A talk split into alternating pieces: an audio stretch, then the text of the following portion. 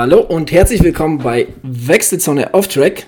Nach lange, lange Sommerpause sind wir wieder mit am Start mit einer Off-Track-Episode und dieses Mal eine Off-Track Deluxe-Episode, denn es ist nicht wie üblicherweise nur der Ludwig und ich am Start, sondern wir sind hier in voller Mannschaftsstärke äh, vertreten, also auch Tabea. Hallo Tabea.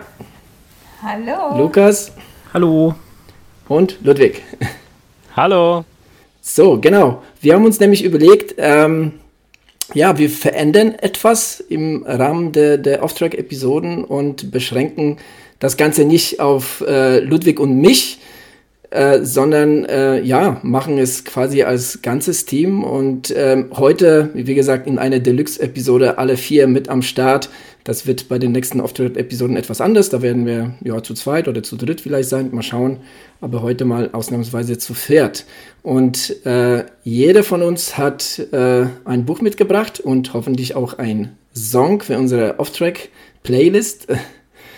Und ja, aber wie sich's gehört, äh, würde ich gerne erstmal damit anfangen, wie es euch geht. Fangen wir mal mit dem Lukas an. Äh, ja, habe mich nicht vorbereitet auf das. Äh, ja, nee, mir geht's gut. Ähm, hab äh, letzte Woche mich mal komplett ausgeruht, war am Samstag mal wieder auf der Rolle. Ähm, hab äh, dann irgendwann gemerkt mittendrin, dass ich keinen äh, kein Account da aktiviert habe. Äh, konnte also nur 25 Kilometer fahren, dann war es vorbei. Äh, hatte ich so keinen Bock, hatte jetzt auch keinen Bock, das äh, zu aktivieren. Naja, irgendwann in, im Oktober aktiviert sich das wieder selber. Äh, müsste ich jetzt mal wieder machen, äh, weil ich denke, draußen Radfahren wird erstmal nicht. Oder ich müsste mir mal lange Sachen kaufen, weil ich habe gar keine langen Sachen für, für draußen Radfahren. Wäre vielleicht auch mal eine, eine Maßnahme. Und ja, ansonsten, ähm, das, ja, geht's mir gut. Sehr gut. Hast du, kurze, kurze Frage noch, hast du als äh, Radsport-Fan auch die Weltmeisterschaft am Sonntag verfolgt? Nee, leider nicht. Äh, wir waren nicht da. Wir waren äh, eingeladen. Ähm, aber ich habe so am Rande mitbekommen. Aber du weißt, du weißt wer Weltmeister geworden ist? Jo, weiß ich. Okay. Für alle, die es nicht wissen. Wer denn? Bitte, Ludwig? Wer denn? Wer ist es denn? Lukas, wer ist es? Äh, Alaphilippe. Genau. Ah ja. Ein Franzose ist es geworden. Der, der unbedingt das gelbe Trikot haben will.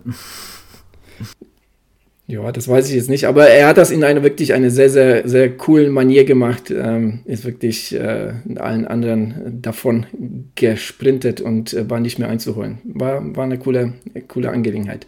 Ja, Tabea, wie geht es dir? Äh, du sitzt, äh, ich meine, man kann es jetzt nicht sehen, aber ich muss es kurz erwähnen, du sitzt in einem Comicladen Ja, also quasi in einer Comic gezeichneten Hintergrundversion von Skype, was einem hier so angezeigt wird. Wer Skype nutzt, der weiß, dass es da so witzige Sachen zum Ausprobieren gibt. Und weil eben Adrian schon so zu mir meinte, oh, du bist ja schon im Bett. Und ich meinte, nein, das ist nicht mein Bett. Ich habe nur eine Decke über mich gelegt, weil es bei uns zu Hause jetzt schon sehr kalt geworden ist. Habe ich gedacht, ich ähm, ja, nehme mal einen anderen Hintergrund. Äh, aber ich kann es auch gleich wegmachen. Sieht gut aus. Nee,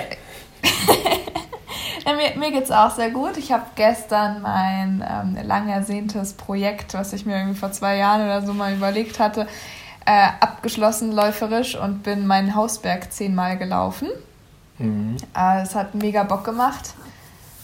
War auch gut anstrengend. Also ich habe dann für 25 Kilometer am Ende dreieinhalb Stunden gebraucht. Also, naja, man, also verschweige dann die Höhenmeter dabei nicht.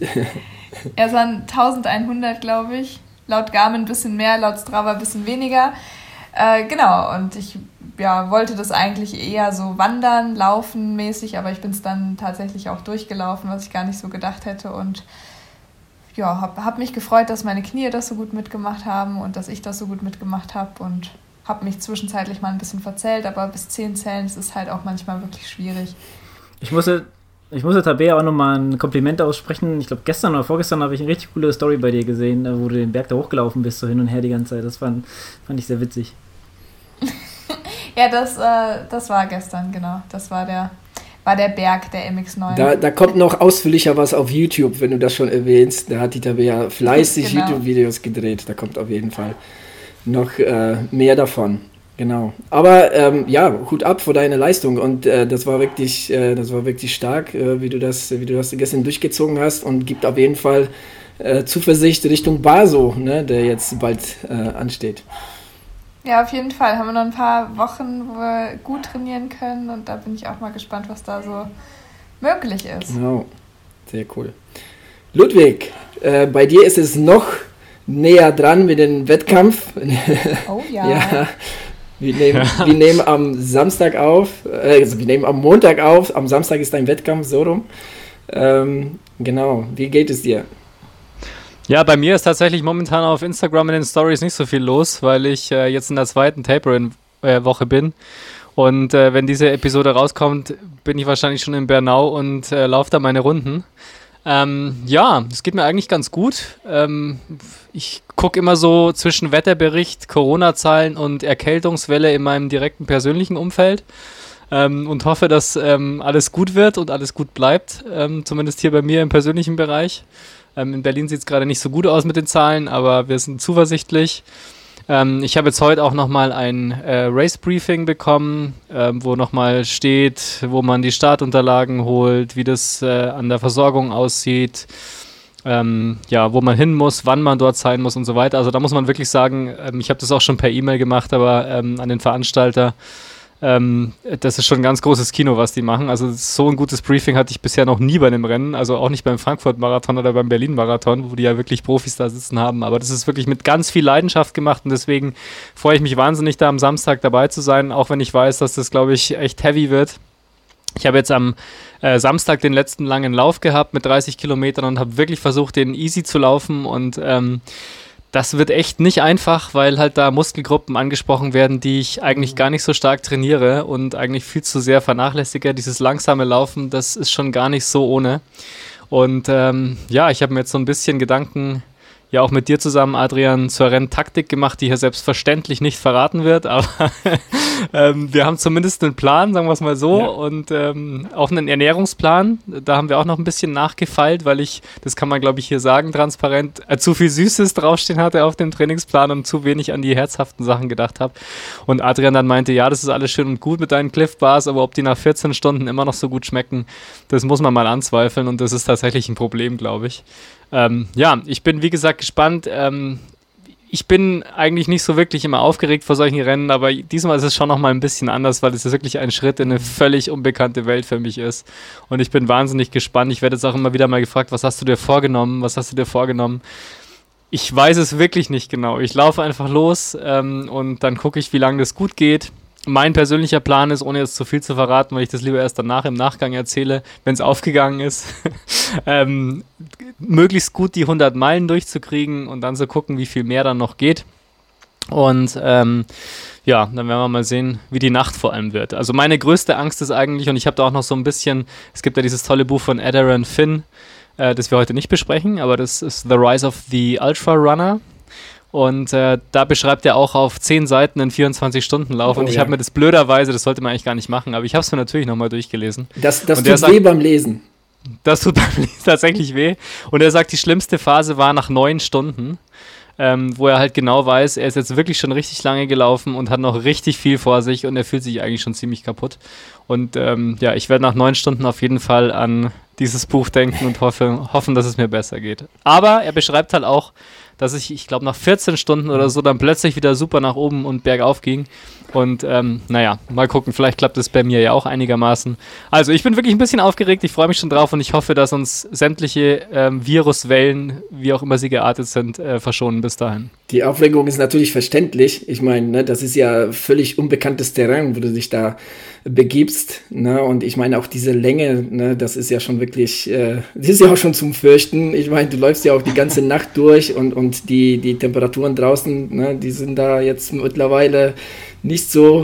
Mach ihm doch noch ein bisschen mehr Hoffnung. ich, ich wollte gerade sagen, immer gut, wenn der Trainer weiß, wer den Athleten beruhigen kann. Ja, ich, will ihn, ich will ihn doch nur ne, auf, das, auf das Schlimmste ja. vorbereiten. Und wir hoffen ja, natürlich dabei auf das Beste. genau, nein, aber ich meine, du hast so gut trainiert und äh, ich glaube auch so von, von, von, dem, von dem Mindset, sage ich mal, bist du so gut drauf, dass, äh, dass ich dir sowas äh, ohne schlechtes Gewissen sagen kann, dass das eine harte Kiste wird. Aber das weißt du ja auch. auch, äh, auch. Auf jeden Fall, aber das ist ja auch das ist ja auch das Schöne daran. Also ich meine, das ist jetzt wirklich einfach mal ein Selbstexperiment Und ähm, mal gucken, wie es läuft. Und ich, ja, ich bin wirklich einfach gespannt. Also ich habe auch, deswegen, ich habe keine so hundertprozentige Taktik. Ähm, ich habe eine Strategie, aber ob die aufgeht, keine Ahnung. Wir werden es sehen. Ich gehe da einfach mal rein und gucke, was passiert. Sehr gut. Okay. Adrian, ja. wie geht's dir? Äh, mir geht's gut. Also äh, kann ich nicht anders sagen. Ich, Ende, danke. genau. Gehen wir weiter im Text. Nein.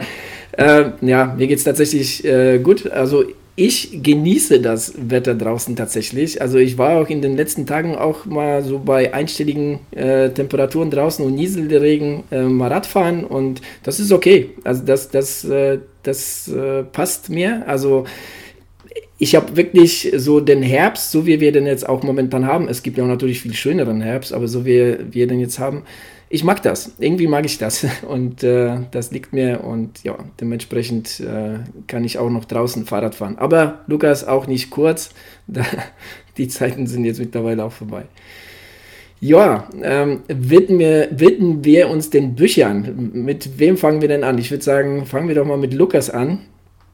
Ähm, Lukas, äh, was hast du denn für ein Buch mitgebracht? Ähm, das Buch heißt Die Welt ohne uns und das ist von ähm, Ellen Wiseman geschrieben. Äh, Im Piper Verlag ist es rausgekommen, hat 372 Seiten. Ich habe es vom Adrian empfohlen bekommen vor sehr langer Zeit, sagen wir mal 10 Jahren, gute, gute 10 Jahre, 8, 18 Jahre. Also 2007 kam es raus.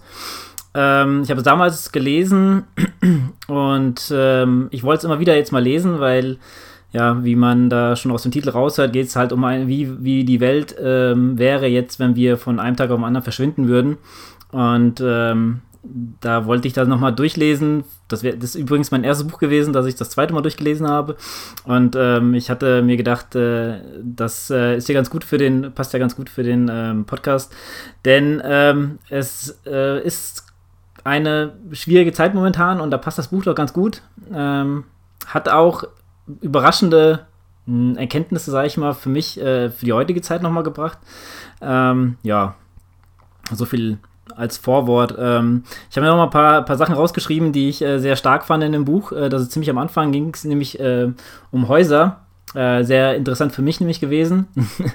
äh, da äh, wird nämlich beschrieben, dass wenn du, also wenn es keine Menschen mehr geben würde, wird dein Haus in fünf bis, äh, Quatsch, bis 50 bis 100 Jahren wird es einfach zerfallen. Ähm, und äh, die größte Schwäche eines Hauses ist der Kamin, wenn man einen hat, weil da kommt das Wasser rein und das Wasser ähm, frisst sozusagen, macht alles, äh, die ganzen Weichmacher natürlich noch weicher und frisst sich sozusagen durchs Haus und äh, dementsprechend äh, wird es ziemlich schnell ähm, ja, äh, zerfallen. Was ich auch noch äh, sehr interessant fand, war das Kapitel über, ja, jetzt da wurde speziell Manhattan rausgenommen, weil äh, New York ist ja quasi auf dem Sumpfgebiet aufgebaut und ähm, da wird, ich muss mal betonen, da ist 2007 äh, ist es ja rausgekommen und da wird schon betont, äh, wie knapp eigentlich äh, Manhattan von der Katastrophe steht, äh, weil ähm, ja in der in den ähm, Kanalisation und so Arbeiter äh, ständig äh, damit beschäftigt sind, sozusagen die Insel vor dem Untergang zu retten.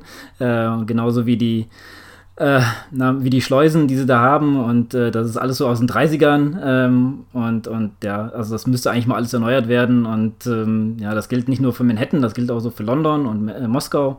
fand ich auch sehr interessant.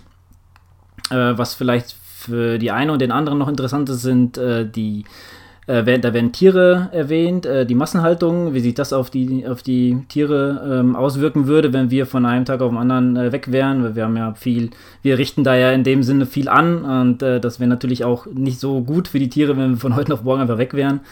Ähm, ja, und ähm, am, am, interessantesten fand ich das Kapitel über, ähm, ja, ob es sein könnte, dass wir irgendwann auf einmal komplett verschwinden würden ähm, und da sind sich die Forscher ähm, sehr einig, dass das nicht so einfach gehen würde. Ähm, die, ich kann ja mal, äh, ich habe mir einen Satz rausgeschrieben, den fand ich sehr, sehr interessant. Die Wahrscheinlichkeit, dass alle Menschen verschwinden, ist sehr gering, aber höher als null. okay, okay. Ja. Es besteht also Hoffnung für die Erde. Genau. Ähm, dass wir irgendwann weg sind. Ja. ja. Also, ähm, ich muss sagen, ähm, das Buch, äh, ich, bin, ich bin so ein Typ, ähm, vielleicht versteht man das. Ich lasse mich gerne in ein Buch reinsaugen, deswegen lese ich gerne auch Fantasy und, und Science Fiction, weil da kann ich mich schön ausleben. Das ist eher ein Sachbuch gewesen, ähm, wo auch Theorien und so beschrieben werden und stellenweise tat ich mir da echt schwer mit dem Durchkommen ähm, bei dem Buch.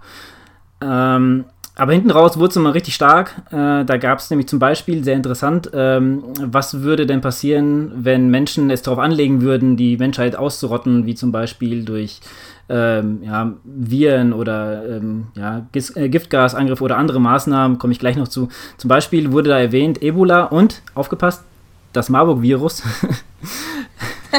ja, das ist gar nicht so, ähm, Könnten aber, also selbst wenn man das als äh, taktische Waffe benutzen würde, könnte durch ähm, einfache Maßnahmen wie, aufgepasst, Hände waschen, äh, ja schon äh, die, die Infektionskette ähm, gestoppt werden. Was ich sehr. Äh, Völlig absurd. Ja, sehr, sehr interessant fand. Gerade auf die heutige Zeit gesehen, weil mit dem Blick habe ich das Buch auch sehr gerne nochmal gelesen. Ähm, und noch eins, äh, ja, hinten raus wird das Buch ein bisschen auch kurios, muss ich sagen, weil da gab es zum Beispiel solche, ähm, wie gesagt, das ist alles nur so hypothetisch und es wurde sich auf andere Leute bezogen, andere Wissenschaftler, ähm, die zum Beispiel über Aliens dann philosophiert wurde. Äh, was würde passieren, wenn die kommen würden, äh, wenn es was geben würde und genauso wie äh, das Bewusstsein in eine Maschine zu transferieren. Ging es da auch nochmal drum? Äh, ja, also von daher, da habe ich mich auch ein bisschen amüsiert über, die über diese Kapitel. Ähm, auch ein sehr interessantes, ähm, ein interessanter Satz habe ich mir auch nochmal rausgeschrieben. Da unsere Verhütungsmittel nicht perfektioniert sind, ist eine Sterilisation der Menschheit nicht möglich. Momentan. okay. ja, ähm, Jetzt müsst ihr euch nochmal fragen, äh, sollte ich äh, jetzt das Ende nochmal spoilern, weil da wurde es nochmal richtig heftig, würde ich sagen. Also, nein, das äh, niemals, niemals spoilern. Ähm, diesmal will ich jetzt hier mal ein bisschen äh, auch äh, das damit abschließen. Ähm, ja, das Ende fand ich sehr interessant und ich denke, das hat sehr, sehr große Kontroversen damals ausge, ähm, ausgerufen, als das ähm, rauskam. Und ich meine, 2007, glaube ich, war es auch in der Bestsellerliste ganz oben. das wurde auch verfilmt. Ja? Also jetzt nicht. Das ist, ist das nicht diese Doku? Genau, das ist diese Doku. Es gibt, ja. es, gibt, es gibt so eine Doku, die läuft gefühlt einmal die Woche auf N24. Okay, das ich Aber ja, das, da also gibt es habe ich die schon echt ob das, häufig Ob das die äh, Doku ist, das weiß ich nicht, aber ich weiß, dass es verfilmt wurde und dann eine Doku. Die heißt aber Eine Welt ohne uns. Mhm. Also habe ich mich jetzt gerade dran erinnert, aber kann, muss ja nicht die sein. Aber wenn es eine Doku ist, ähm, das ist wahrscheinlich die. Okay, dann hätte ich mir vielleicht lesen, das Lesen sparen können. Naja, ein, ein Buch ist immer besser. Ja, ich glaube nicht. Ich glaube nicht. Ja. Wie bist du denn auf das Buch gekommen, Lukas? Wie gesagt, der Adrian hat mir das damals empfohlen. Ähm, wie gesagt, schon, das Buch kam ja 2007 raus, schon echt Ewigkeiten her, als ich das gelesen habe.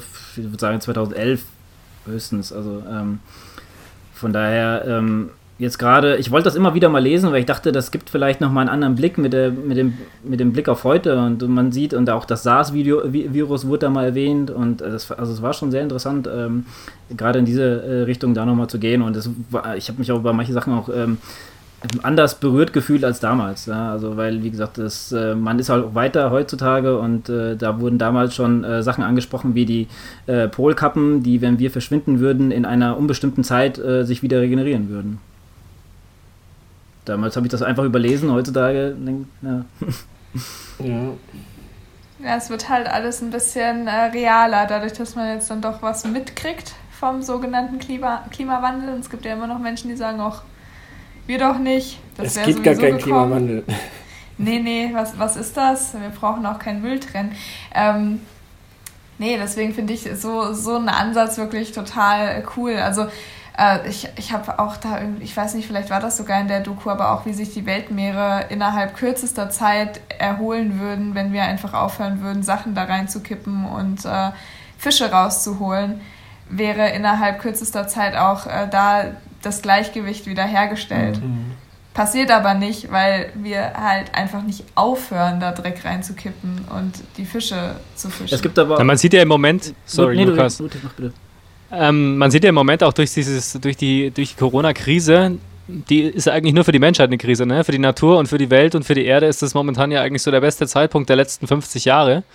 Ähm, und man sieht ja im Prinzip, wie sich alles Mögliche erholt. Ne? Also irgendwie sämtliche Werte werden besser, die Natur erholt sich. Ähm, also deswegen war das gar nicht, war das nur so halb ironisch gemeint, als ich gesagt habe, äh, es besteht Hoffnung für die Erde, dass wir irgendwann weg sind. Man sieht im Prinzip gerade, dass dieses Virus ähm, das Beste ist, was dem Rest der Erde so passieren mhm. konnte, so schlimm es ist und so schlimm es für uns natürlich ist, aber das zeigt halt nur mal, was wir für einen massiven Schaden anrichten und wenn ein Buch von 2007 heute noch so aktuell ist, dann sieht man halt auch und das ist ja auch bei, an, bei vielen anderen äh, Büchern so oder ähm, Dystopien so, ähm, dass wir halt nicht so wahnsinnig viel gelernt haben die letzten Jahrzehnte und auch nicht so wahnsinnig viel verbessert haben und sondern viel mehr, viel schlimmer gemacht haben. Und ähm, abschließend ähm, jetzt von mir noch, wenn wir sich, wenn wir unseren, unseren Fleischkonsum und unser äh, Verhalten anderen Lebewesen gegenüber, nicht nur anderen Menschen gegenüber, auch das ist schlimmer geworden, teilweise zumindest, aber auch den Tieren gegenüber angucken, dann besteht, glaube ich, für uns als, als Spezies sozusagen gar nicht so wahnsinnig viel Hoffnung, dass wir es noch so lange tun auf diesem, auf diesem Planeten. Ja, ich habe nämlich jetzt auch, äh, wann war denn das? Also es gibt auch immer, immer diesen Verbrauchstag, mm, diesen ja. Earth Day, ne? Also an welchem Tag quasi die Menschheit so viel Ressourcen verbraucht hat, dass es quasi für ein Jahr gereicht hätte. Und letztes Jahr war das relativ früh im Juni, wo man sich schon so dachte, oh Gott, also wir haben gerade mal das halbe Jahr geschafft, aber haben schon alle Ressourcen aufgebraucht, die wir überhaupt für das ganze Jahr maximal hätten verbrauchen dürfen. Und dieses Jahr war dieser Tag vor nicht ganz so langer Zeit, irgendwann im September. Mhm. Ich will jetzt nichts Falsches sagen. Vielleicht Ende, Ende August eventuell. Aber deutlich später, wo wir auch wieder sehen, ja, es, es geht ja auch, aber es muss erstmal so eine Pandemie kommen und uns das zeigen. Ja, ja. ja dieses Buch ähm, hat aber auch, ähm, ja, zeigt auch nochmal eine andere äh, Seite auf, so was wir der Erde angetan haben, was äh, auch nicht mehr rückgängig gemacht werden kann und was äh, noch Jahrzehnte nach uns bestehen wird, wie zum Beispiel so Uran oder sowas, was sich, äh, auch die Katastrophe von Tschernobyl wird da in dem Buch äh, behandelt, ähm, was sich, also da, da, wurden Zahlen aufgemacht, zum Beispiel, ähm, ich glaube, es ging um Plutonium, bin mir aber, das habe ich mir leider nicht aufgeschrieben, äh, da ging es nämlich darum, dass die ähm, 703 Millionen Jahre brauchen, um die Hälfte davon was auf der Erde ist. Zu, ja, die Halbwertszeit ist halt ja, super. Ja, das überhaupt äh, mal so ein bisschen abzuschwächen. Also das ähm, das sind so Sachen, die, die ja, schon krass sind. Und ähm, dieses Buch bewegt mich daher auch so ein bisschen, weil ich mir viel über solche Sachen auch Gedanken mache, ähm, wie zum Beispiel ich einfach nicht verstehen kann, wie Leute sowas wie Klimawandel halt leugnen können, obwohl die Anzeichen ja so hoch sind. Äh, zum Beispiel auch Leute weiter Tiere jagen, die vom Aussterben bedroht sind, äh, zum Beispiel jetzt die, die Thunfischjagd oder sowas. Und ähm, da wird einfach nur Profit, äh, Profitgier äh, befriedigt und irgendwann ist das weg, dann habt ihr auch keinen Profit mehr davon und äh, was wir auch schon alles äh, den Tieren angetan haben, die ja schon gar nicht mehr da sind. Ja. ja. ich habe jetzt gerade, äh, als du das mit den Tieren erzählt hast, ne, also was, was würden diese ganzen Tiere in den Mastständen und so tun, wenn wir von heute auf morgen weg wären, hat mich an eine Frage erinnert, die ich so häufig gestellt bekomme, Ludwig wahrscheinlich auch äh, ja, aber wenn wir jetzt alle von heute auf morgen kein Fleisch mehr essen würden, wohin denn dann mit den ganzen Tieren? ja. Ist auch wieder so, das ist dann die umgekehrte Frage, aber das würde ja dann auch eigentlich nur uns Menschen auf den Sack gehen, wenn dann halt 100.000 Tiere überall rumrennen würden. Die Tiere würden sich ja freuen. Ja, vor allem, die würden ähm, ja auch ähm. nicht mehr in der Masse, man muss ja sagen, produziert, ja, es wird ja von Produkten gesprochen, hier das Tier wird ja nicht mehr ja. als Lebewesen gesehen und du hast halt dann keine Millionen Schweine mehr in irgendwelchen Brandenburger abgeschotteten Schlachthöfen oder, oder Mastbetrieben stehen, sondern die gibt es dann halt einfach nicht, die wurden aber auch nie geboren, weil sie eben nicht ja. als Produkt gezüchtet worden sind, sondern irgendwo als Tiere leben dürfen. Aber dafür halt wesentlich weniger, ne? Und die müssen dann halt auch nicht leiden und zusammengepfercht sein und da werden keine, keine äh, Kinder und Ferkel weggenommen, sondern die gibt es dann halt gar nicht, ähm, weil die nicht gezüchtet worden sind, weil wir sie halt nicht brauchen, um sie zu essen oder sonst irgendwie ähm, zu verwerten. Ja? Also das im Zusammenhang mit dem Lebewesen, allein das Vokabular ist ja schon ähm, erschreckend und ja, wie gesagt, die wird es einfach nicht geben. Ja. Ja, vielleicht müssen wir einfach, falls wir merken, so oh Gott, die Menschheit verschwindet gerade, noch mal kurz uns zusammentun, in die Mastbetriebe rein und die Türen aufmachen. Ja, dann überhaupt, haben die Tiere auf jeden Fall eine gute Chance zu überleben, vor allem wenn wir nicht mehr da sind. Äh, andernfalls wird es, glaube ich, ein bisschen schwierig, wenn sie in den Masthöfen drinnen bleiben müssen. Das würde ich jetzt einfach nochmal so als Denkanstoß in die Runde gerne geben. Also Leute, wenn ihr das merken solltet, geht zu eurem lokalen Mastbetrieb, wie auch immer, und macht die Tür, Türen auf. Ja, ruft einfach mal die lokale Ortsgruppe Peter an und nimmt euch eine Kamera und geht in die Schlachthöfe. War natürlich kein Aufruf, war nur ironisch gemeint. Kommt ja auch immer darauf an, was, äh, wie man die Tiere hält, weil äh, ohne Mensch auch kein Strom. Von daher könnten die Tiere dann irgendwann auch raus, wenn, wenn's, wenn sie nicht irgendwo einge, eingesperrt sind mit Schlössern oder sowas. Ähm, was ich zu der, zu der Frage, die Tabea gesagt hat, äh, auch sagen wollte, ist, fand, ich, fand, ich finde diese Frage auch allein schon ziemlich dumm, weil äh, das klang für mich so ein bisschen wie, ja, wir müssen die ja essen, damit die wegkommen, so, weißt du? Das, das, Ja, ist genau. Quatsch. Ach Gott, ich muss sagen, also es hat mir gerade ein bisschen das Herz erwärmt, so diese Vorstellung, dass wir irgendwann alle weg sind und die Tiere dann alle Ja, also aus den Also, Höfen also da kann ich dir echt das Buch empfehlen, weil äh, das Ende ähm, macht nochmal so ein, ja, macht noch mal so ein Gedankenspiel auf, was, was man machen könnte, um ja, bestimmte Dinge zu ändern. Wobei, also ich glaube, ich bin so ein bisschen so der Schwarzseher hier in der Runde, was das angeht. Weil, Immer, Adrian, nicht nur was das angeht. ja, weil ich meine, ich, ich bin ja mittlerweile auch zum Vegetarier geworden, aber ich glaube, dass es, dass es mittlerweile so viele Tiere in den, in den äh, äh, Masthöfen gibt, dass es tatsächlich ein Problem wäre. Äh, also, dass es jetzt schon ein Problem wäre, wenn wir jetzt auf einmal verschwinden würden. Ne, also klar, also ich meine, es würde kein, äh, es würden keine Tiere mehr dazukommen, aber es ist, es ist, also diese, diese, ähm, diese Menge ne, an den Tieren ist schon so gewaltig hoch, dass das, ähm, ich glaube, für die Tiere wäre das schon ein Problem. Da jetzt von heute auf morgen, ähm, und ich glaube, im Endeffekt, ich meine, was machen Tiere? Ich meine, äh, ne, da, es gilt das Recht der Stärkeren. Ne? Also, da, da, Ja. ich meine, es werden sehr viele werden da einfach in kürzester Zeit äh, verändert oder werden aufgefressen oder sonstiges. Also, so, so wie es halt in der Natur vorkommt. Also, viele würden da nicht durchkommen. Also, ja, das, ich, glaube, ich glaube, die meisten würden überhaupt nicht überleben, weil gucken wir uns diese Höfe an, die sind teilweise, haben die schon Tumore, die denen aus dem sonst wo rauswachsen oder gebrochene Beine und was weiß ich nicht alles und werden halt trotzdem weiter äh, am Leben gehalten. Ähm, aber teilweise sind die auch überhaupt nicht fähig, draußen zu leben. Äh, habe ich jetzt, also in Portugal, als ich pilgern war, habe ich eine Familie kennengelernt, die haben mal auf einem Fest ein Ferkel gewonnen. Und haben sich gefreut, weil sie hatten einen großen Garten und wollten dann dieses Ferkel da irgendwie großziehen. Und in Portugal bekommen die ein Antibiotika, ähm, also die bekommen ja überall Antibiotika, aber dort auf jeden Fall so ein Futtermittel mit Antibiotika drin, was die Haut so dünn macht, dass wenn die Tiere in der Sonne sind, die einfach verbrennen. okay. Und äh, dieses arme kleine Ferkelchen ist halt innerhalb von zwei Wochen ganz elendig verreckt, weil die das nicht wussten. Und äh, ja, das halt in der Sonne stehen hatten. Ne? Also es hat sich natürlich immer den Schatten gesucht, aber das hat überhaupt nicht mehr gereicht. Und nach zwei Wochen war es dann eben auch um das Schweinchen geschehen. Und da wird es mit Sicherheit äh, ja, so veränderte Tiere geben, dass die gar nicht ja, so weit kommen. Ja. Aber die Frage ist eben auch, ist es dann vielleicht nicht besser? Wenn, ne? Ja. Also ein stimmungsvolles, fröhliches Buch von Lukas. Ja, der Anfang ist schon mal gemacht. Ja, hast noch die Kurve gekriegt. Ja, aber ja, Lukas, danke dafür schon mal. Ähm, Sehr gerne. Ich würde sagen, gehen wir mal zum Buch Nummer zwei und zum Ludwig. Ja, ähm, ich habe ein Buch mitgebracht, ähm, das ich, glaube ich, schon öfter erwähnt habe äh, in diesem Podcast, in diversen Episoden, weil es mich wirklich ganz schön geprägt hat. Ich würde fast sagen, so wie wenige Bücher sonst.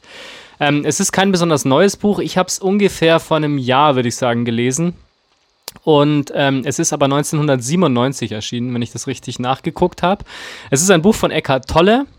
Ähm, und das Buch heißt The Power of Now, ähm, A Guide to Spiritual Enlightenment. Und auf Deutsch heißt das Ganze Jetzt die Kraft der Gegenwart, ein Leitfaden zum spirituellen Erwachen. Ähm, das hört sich so ein bisschen nach ähm, Lifestyle-Ratgeber ähm, an, ist es aber eigentlich nicht. Vor allem, weil es halt nicht so trendig geschrieben ist, weil es eben schon Ende der 90er erschienen ist, 1997.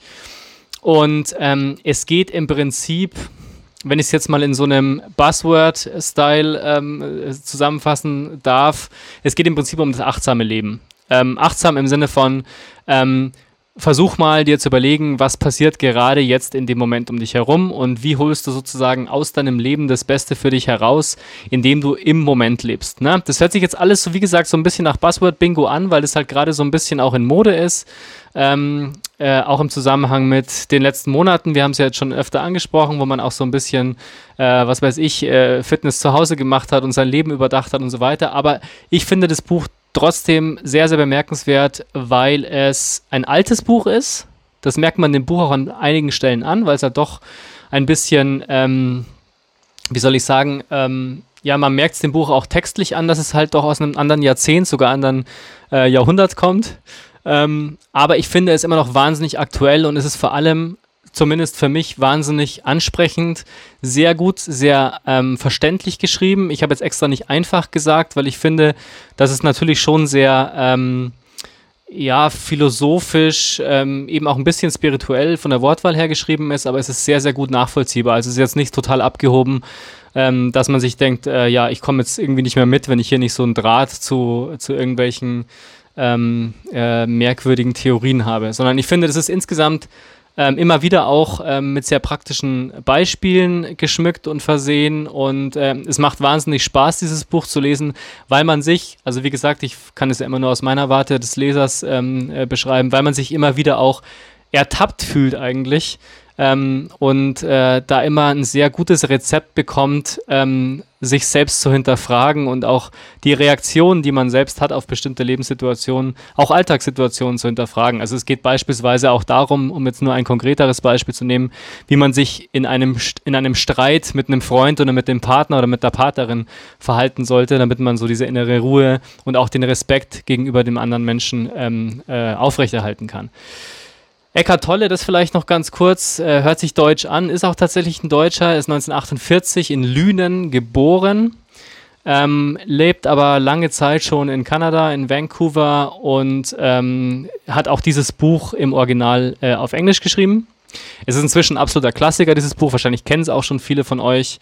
Ähm, äh, es gibt, glaube ich, inzwischen sogar eine App und es gibt eine Website von Eckhart Tolle und so weiter. Also das wird schon, wurde schon richtig ausgeschlachtet, auch, das muss man auch sagen. Ähm, aber das macht nichts, das äh, tut dem Buch selbst keinen Abbruch, finde ich.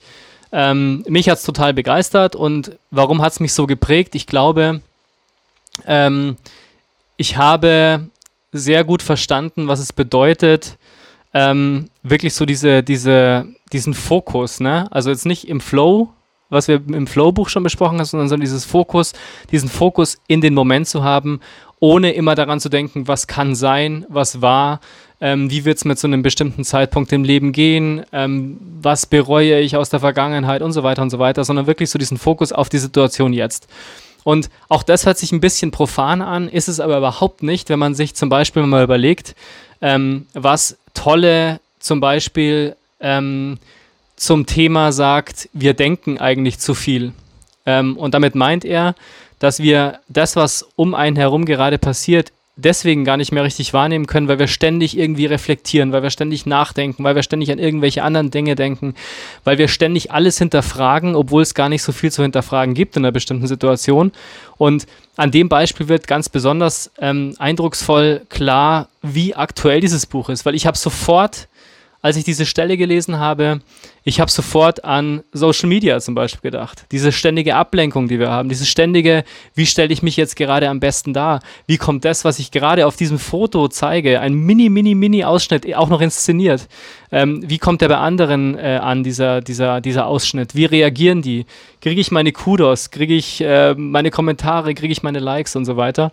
Und ich projiziere sozusagen mein Handeln ständig auf andere Menschen und vergesse dabei komplett, was um mich herum eigentlich passiert und ähm, wo ich mich gerade befinde. Und zwar nicht im egoistischen Sinne, sondern tatsächlich, um dann auch tatsächlich ähm, ja, auf andere Menschen reagieren zu können, mit anderen Menschen interagieren zu können und so weiter. Und das ist wahnsinnig vielschichtig, wie dieses Beispiel ja auch schon zeigt. Und ähm, es gibt ganz viele Stellen in diesem Buch, wo man sagt, das ist hochaktuell, das ist gerade neu erschienen, dieses Buch, glaubt man, ist aber eben überhaupt nicht so. Und das finde ich wahnsinnig beeindruckend. Und ähm, ich konnte ganz viel, ganz, ganz äh, Persönliches für mich herausziehen. Und was ich am meisten gelernt habe, ist so, ähm, es macht überhaupt keinen Sinn, irgendwie Angst oder äh, ähm, oder ja, Bedenken auf die mittelbare und unmittelbare Zukunft zu haben, weil alles, was man in die Zukunft projiziert, ähm, ist reine Spekulation. Man weiß nicht, ob das so passiert, wie man sich das ausdenkt. Und man macht es aber dadurch, dass man dran denkt, im Prinzip zu seiner Gegenwart die aber nicht die Gegenwart sein soll. Denn man macht es ja im Prinzip zu der Situation, in der man sich befindet. Wenn ich mir jetzt überlege, um den Kreis zu vorher zu schließen, äh, ich werde am, am Samstag um 18 Uhr zusammenbrechen, weil ich fertig bin und nicht mehr kann, dann ist das jetzt im Moment die Wahrheit für mich. Und deswegen mache ich mir jetzt Sorgen und belaste mich dabei, obwohl ich überhaupt keine Ahnung habe, ob das überhaupt stimmen wird. Ne? Ähm, jetzt auf den Sport bezogen, aber das kann man auf alle anderen Dinge auch machen, wenn man Angst hat, was weiß ich, was wird aus, aus meinen Kindern, was wird aus meiner Familie, ähm, wie komme ich mit einer bestimmten beruflichen Situation klar und so weiter. Natürlich kann ich drüber nachdenken, natürlich kann ich alle Szenarien durchdenken, im Guten wie im Schlechten, was da alles passieren kann, aber es macht überhaupt keinen Sinn, weil es alles reine Spekulation ist. Und das Gleiche wendet er auch für die Vergangenheit an und sagt, die Vergangenheit ist erledigt, natürlich prägt sie uns, aber es macht keinen Sinn, irgendwelche Dinge zu hinterfragen oder zu bereuen oder sich zu überlegen, ob man damals richtig reagiert hat, weil dadurch holt man sich diese vergangene Situation zurück in die Gegenwart und problematisiert sie und vergisst dann aber eben das Jetzt wieder und ähm, kann sich nicht mehr auf dieses Jetzt konzentrieren, wo man gerade lebt. Ne? Also das Leben findet immer jetzt im Moment statt. Das ist die relevante Information, die ich brauche. Ähm, alles andere ist vergangen oder reine Spekulation. Und das sind so Momente, da gibt es ganz, ganz viele. Er beschäftigt sich auch noch mit Schmerz und so weiter und mit vielen anderen Emotionen eben auch, ähm, die wahnsinnig mir auch wirklich praktisch geholfen haben, ähm, ja, mich im Leben zurechtzufinden, ist vielleicht so hochgestochen, aber wirklich mit Problemsituationen, mit Herausforderungen oder auch mit Dingen eben in der Vergangenheit umzugehen, abzuschließen damit. Ähm, und ja, wie gesagt, also ein Buch, das mich wirklich richtig, richtig nachhaltig, würde ich sagen, verändert hat. Ja, vielleicht nicht verändert, aber beeinflusst hat, wo ich unglaublich viel lernen konnte. Obwohl, wie gesagt, ich kann es immer wieder sagen, es eigentlich ein uraltes Buch ist und deswegen macht es eigentlich umso besser. Ich habe das Buch äh, auch schon vor, vor Ewigkeit, als, als ich noch äh, Hörbücher äh, gehört habe, habe ich das Buch gehört. Und ich muss sagen, ähm, eine Sache aus dem Buch ist mir wirklich bis heute im, äh, im Kopf geblieben. Und zwar, du sagtest ja, gibt es ja viel, sehr viele äh, praktische Tipps.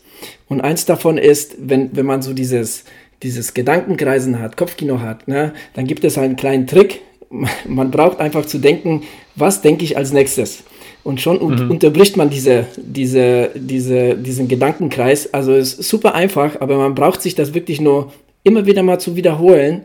Und dann war es das. Dann, dann ist das tatsächlich auch rum. Und das, wie gesagt, ich habe das Buch auch schon, pff, lass es auch gute zehn Jahre gewesen sein, habe ich das mal gehört. Aber das ist, das, das ist mir bis heute ähm, drin geblieben. Und auch das, was du gesagt hast, dass das wirklich ja, sehr viel Praktisches hat, was man anwenden kann, sehr gut und, und äh, äh, ja, sehr gut beschrieben ist, ähm, auch so für Einsteiger, ne, die, die jetzt sich mit dem Thema beschäftigen möchten. Und dieses Buch hat mich auf jeden Fall auch zu anderen Büchern geführt, ne, die ich auch mhm. dazu diesem Thema dann ähm, weiter gelesen habe. Ja.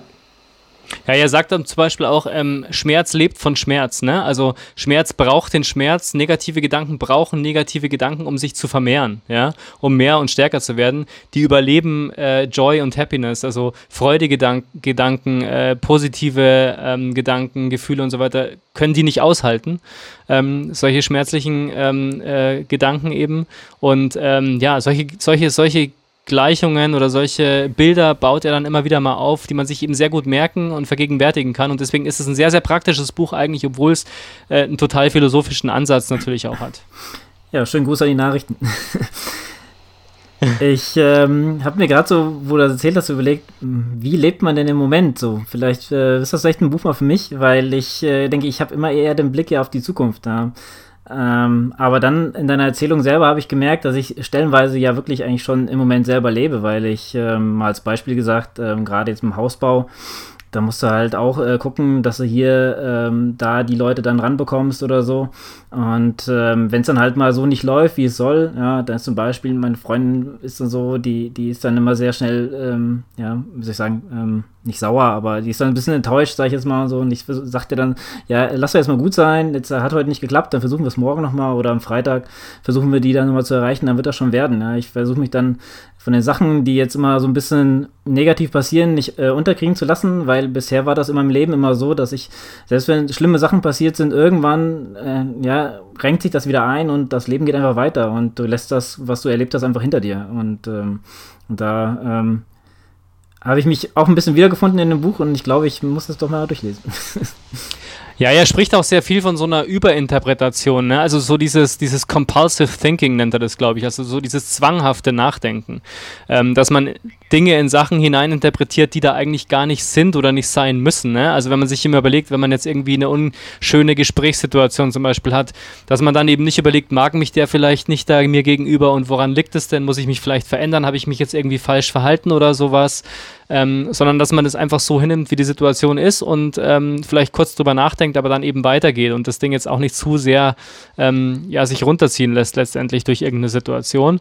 Und ähm, natürlich darf man reflektieren, muss man natürlich auch, klar, sonst nimmt man Dinge ja auch nicht wahr. Aber es darf halt nicht zwanghaft werden und es darf nicht zu einer ähm, zu einer Story werden, der du dich dann hingibst, die dich dann in irgendein Fahrwasser treibt, ähm, das dann, dass dir dann nicht gut tut oder dass dir dann irgendwie ein falsches Bild von dir und deiner Umwelt liefert. Ja, wir, wir, wir tendieren ja dazu, uns die Sachen eher pessimistisch als optimistisch darzustellen. Ja. Ne? Also was, was jetzt als nächstes kommt, wird wahrscheinlich eher schlecht sein als gut. Ne? Also äh, sehr wenige von uns sind ja so diese geborene Optimisten, die dann alles ne, dann äh, positiv sehen. Ne? Also wenn wir, wenn wir dann über irgendwas nachdenken, dann ist es oft ne, dann halt so ja, eher pessimistisch dann halt ausgelegt. Ah, und wie gesagt, und so, ne, wie, wie du Ludwig gesagt hast, also jetzt, nur jetzt, nur dieses Moment jetzt zählt. Ne? Noch nicht mal, was weiß ich, die nächsten 10, 15, 20 Minuten zählen. Es zählt jetzt. Also das müsste man lernen. So, und, ne? und das, das ist es auch,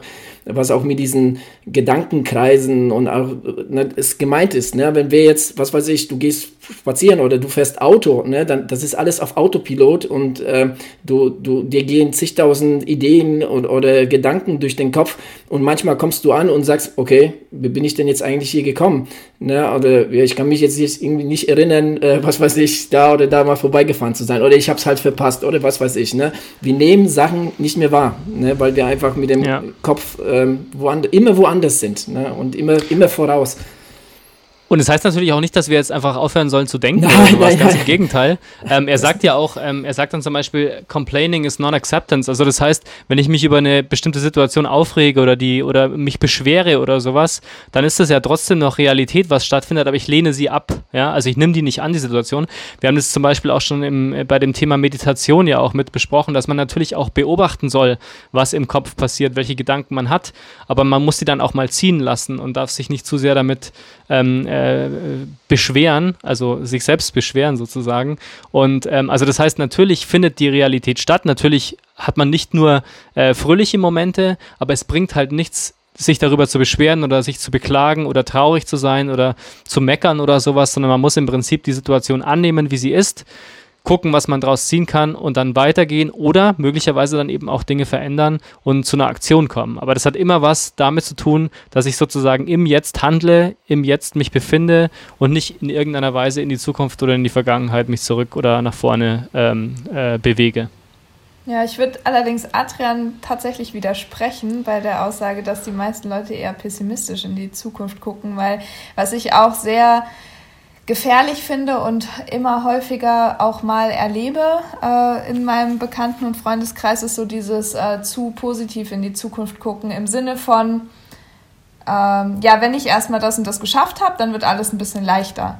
Ja, wenn ich erstmal meinen Abschluss habe, wenn ich erstmal Geld verdiene, dann wird alles ein bisschen leichter, dann kann ich mir das und das leisten. Oder wenn mein Freund jetzt erstmal die und die Prüfung geschrieben hat, dann hat er auch wieder mehr Zeit für mich und dann wird, alle, wird unsere Beziehung auch wieder besser und so weiter. Und du merkst irgendwie, ja, das erzählst du mir seit zwei Jahren. Aber irgendwie ändert sich ja nichts. Irgendwie machst du dir deine Gegenwart hier gerade schön, weil du denkst, dass es in Zukunft irgendwann mal besser wird und fragst dich eigentlich überhaupt nicht, ob du jetzt gerade in diesem Moment glücklich bist, so wie du bist, weil ich glaube, das ist häufig ein Resultat daraus. Irgendwas in mir merkt, so wie es gerade ist, kann es eigentlich nicht sein. Deswegen rede ich mir ein, dass das alles gerade nur so ein momentaner Zustand ist. Da wird sich aber ganz schnell ändern, wenn sich erstmal Situation X oder Y geändert hat in der Zukunft. Und deswegen geht es mir gerade wieder gut. Aber eigentlich geht es mir nicht gut. Aber ich schieb da halt irgendwas davor. Das kriege ich super häufig mit und finde ich total schade, weil ich glaube, wenn man so äh, darauf hinfiebert, dass in der Zukunft irgendwas anders sein wird, dass ich endlich mehr Zeit haben werde für die Dinge, die ich wirklich gerne machen möchte, frage ich mich schon, warum nimmst du dir jetzt gerade nicht einfach die Zeit raus? Ich, ich glaube, also so wie du das erzählst, hält, also mein erster Gedanke ist, hängt vielleicht davon ab, in welchem Lebensabschnitt du stehst. Ähm, ich glaube, ne, jetzt so mit Anfang 20 ist es anders wie mit ähm, Ende 40 ne, weil da auch so vielleicht die Sorgen auch andere sind oder, oder auch vielleicht so die, die, ja, die, die Aussichten oder was, wie man das auch nennen mag. Ähm, zum einen ist es das, zum anderen ist es wie, das ist halt nur so ein kleiner Ausschnitt, was du gerade beschrieben hast. Die Frage ist, wie, wie bin ich denn dazu gekommen? Ne, wie wie, wie komme ich denn zu diesen Gedanken, die ich habe? Was ist denn vorher passiert? Wie war ich, war ich immer so drauf? Ne, und so weiter. Das ist, das, ich meine, sehr komplexes Thema, aber ich meine, du hast ja recht. Also man kann ja auch nicht sagen, dass alle Leute äh, pessimistisch sind. Ich, ich, ich kenne auch Leute, die sind grundsätzlich irgendwie immer eine positive Stimmung und, und, und äh, schauen optimistisch äh, auf jetzt und auch in die Zukunft, aber wiederum dann andere nicht. Ne? Also das ist, wie die Menschen halt sind, ne? individuell, so, so gestaltet sich das. Aber ja. Ich meine, man muss natürlich sagen, ähm, man, man, muss es schon auch ein bisschen äh, hinterfragen, das, darf man, das muss man schon auch sehen, denn natürlich kann eine Projektion in die Zukunft auch sehr positiv sein. Ne? Das ganze Prinzip, Fall, ja. das Prinzip Hoffnung besteht ja darauf, äh, dass ich mir einen Zeitpunkt in der Zukunft suche, im Glauben, dass dieser zukünftige Zeitpunkt ein guter sein wird, dass sich eine Situation ähm, in der ich mich jetzt befinde, zum Guten wenden wird zum Beispiel. Das ist ja ein ganz wichtiger Aspekt im Leben eines Menschen, auch was Motivation beispielsweise angeht. Also Hoffnung, das Prinzip Hoffnung basiert natürlich schon darauf, dass ich mich eben nicht nur im Jetzt befinde und sage, alles was zukünftig ist, spielt keine Rolle, Ganz im Gegenteil, das muss man schon auch irgendwie komplementär auch so sehen. Ähm, und dann kennen wir auch alle so das Prinzip der Visualisierung, dass man sagt, man äh, versucht sozusagen einen positiven Zeitpunkt äh, in der Zukunft sich im Kopf so festzumachen, dass der auch für dich so im Prinzip eine Art Realität und Motivationsfixpunkt wird. Also insofern ähm, ich will jetzt auch gar nicht irgendwie äh, behaupten, dass ich auch nur ansatzweise wiedergegeben hat, was Tolle da auch mit seinen ganzen äh, Theorien meint, was die was die Interpretation der Zukunft und der Vergangenheit angeht. Das ist ein Denkanstoß und ich glaube auch, das ist auch so ein Buch, glaube ich, ähm, das man 200 Mal lesen kann und man findet immer wieder eine neue Erkenntnis und eine neue Nuance, die vielleicht, äh, die man vorher übersehen hat. Und deswegen, also man darf das jetzt nicht als absolutes Mittel irgendwie sehen. Ähm, ich selbst glaube auch, dass man ähm, mit einem grundoptimistischen Ansatz, und ich würde jetzt schon behaupten, dass ich ein sehr optimistischer Mensch bin, ähm, dass das ein sehr wichtiger Ansatz für mich persönlich auch ist, dass ich immer mir denken kann, ähm, es wird schon irgendwie gut werden in der Zukunft, bestimmte Punkte, weil das gibt einem auch die nötigste, die nötige, äh, das nötige Selbstvertrauen und die Motivation und das Durchhaltevermögen in einer schwierigen Situation. Das braucht man schon genauso. Also wenn ich jedes Mal sagen würde, ähm, alles, was in der Zukunft ist und wenn es positiv ist, ist bloß Spekulation, spielt keine Rolle, das würde, glaube ich, ähm, viel Kraft kosten und, und, ähm, und Mut wegnehmen in einer bestimmten Situation, wenn man den auch braucht. Also das darf man, glaube ich, auch nicht vergessen. Und natürlich muss man auch, Entschuldigung, und natürlich muss man auch aus Vergangenem lernen. Ne? Das ist auch wichtig. Also einfach zu sagen, Vergangenheit interessiert mich alles nicht, spielt keine Rolle mehr. Ähm, das ist natürlich auch ein falscher Ansatz. Das meint, glaube ich, auch Tolle nicht. Ähm, es ist schon wichtig, dass man, dass man die, die Lehren aus der Vergangenheit natürlich auch für die eigene Entwicklung dann auch zieht. Ja, ja, ich meine auch gar nicht, dass es jetzt per se irgendwie schlecht ist, positiv in die Zukunft zu schauen. So, nein. Ähm, nur ich glaube, dass es manchmal auch ein Ablenkungsmanöver sein kann. Vor allem, wenn, wenn man so ein Muster erkennt, ja, wenn, wenn immer wieder gesagt wird, wenn ich erstmal, wenn ich erstmal, wenn ich erstmal, dann frage ich mich halt schon irgendwann, ja, warum machst du es denn jetzt nicht? Ja, bestes Beispiel, wenn die Kinder erstmal groß sind. So, ja, Aber das liegt halt, das, das, ist halt, das ist halt unsere Natur, ne? so, so ja, zu denken. Ja. Und äh, so sich das abzugewöhnen, ist natürlich für die meisten schwer bis unmöglich. Ne? Und auch genauso wie in, in hier und jetzt zu leben. Einfach in dem Moment zu leben, ist, ich glaube, für viele einfach irgendwie unvorstellbar, weil wie der Lukas gesagt hat, ne, also man ist irgendwie ständig irgendwelchen Gedanken hat, äh, ne, da, man hat irgendwie irgendwelche Pläne oder irgendwas steht an oder ne, und, und viele Leute kämen überhaupt nicht auf den Gedanken, irgendwie jetzt, ne, sich äh, um, um das Hier und Jetzt irgendwie zu, zu, äh, zu kümmern, sondern die leben entweder, ne, denken über das Vergangene nach oder und, und denken dann im nächsten, nächsten Gedanken dann wiederum an die Zukunft und vergessen das Hier und Jetzt. Aber das, das ist, glaube ich, so die Quintessenz des Ganzen, ne, dass man das auch ab und zu auch mal versuchen sollte, weil das beeinflusst auf jeden Fall auch die Zukunft. Ne, so, so, so die Einstellung ne, und, und so diese, diese Achtsamkeit, diese Aufmerksamkeit, ne, diese, diese Einstellung zu, zu hier und jetzt und, und äh, ja. Ich glaube, die Quintessenz ist einfach, ähm, dass man sich äh, nicht zu sehr ablenken lässt von Dingen, die wichtig erscheinen. Ähm, eben gerade, ich habe es vorher schon gesagt, so in unserem Medienzeitalter ähm, und sich auf die Dinge konzentriert, die halt wirklich wichtig sind ähm, und die, wenn man verpasst, einem dann auch wirklich vielleicht äh, dann wirklich bereuen lassen. Ja, die Themen werden nicht leichter. Das stimmt. Ja, das Leben ist hart. wir interessanterweise zwei Bücher, die schon ne, ein paar Jährchen alt sind, aber dann dennoch äh, mehr als aktuell, kann man sagen.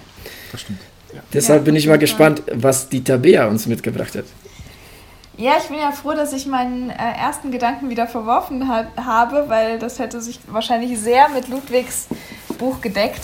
Äh, ich habe mich dann für ein Buch entschieden, was mich einfach im Herzen berührt hat. Es ist kein Sachbuch, aber äh, es ist doch, ja, es lässt einen nochmal anders aufs Leben blicken. Und zwar ähm, ist es das Café am Rande der Welt.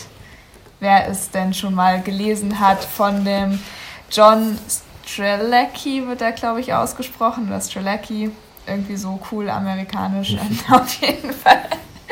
ähm, Nein, es geht, es geht darum, dass der Pro Protagonist, und er heißt auch John, äh, eines Abends an ein Café heranfährt, weil er sehr lange schon unterwegs war und jetzt eine Pause braucht.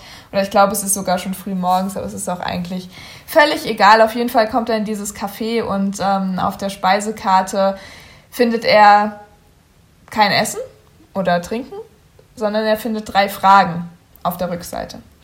Und äh, die drei Fragen sind, warum bist du hier? Hast du Angst vor dem Tod? Und ähm, führst du ein erfülltes Leben? Und dieser gesamte erste Teil, also es ist eine Trilogie, es wird bestimmt auch nochmal einen vierten Teil geben, kann ich mir vorstellen, weil das neueste Buch ist erst letztes Jahr rausgekommen, der dritte Teil. Äh, genau, der erste Teil geht wirklich darum, dass er sich mit vielen Menschen in diesem Café darüber unterhält, was denn seine Antworten auf diese drei Fragen sind oder ob er diese Antwort überhaupt hat. Ähm, und es ist sehr, sehr einfach geschrieben. Also wirklich einfach, nicht so wie Ludwig es gesagt hat im Sinne von verständlich, sondern ich finde wirklich einfach im Sinne von, es könnte ein Kind lesen und es würde inhaltlich verstehen, was da drin steht. Und es ist auch mit Illustrationen teilweise so gemacht und mit großer Schrift, dass du auch wirklich meinen könntest, du hast ein richtig leichtes Buch für einen Viertklässler in der Hand. Also es ist wirklich dieses ganze Buch, allein wie es aufgebaut ist, wie es geschrieben ist und so versprüht schon eine Leichtigkeit, das kannst du einfach so weglesen.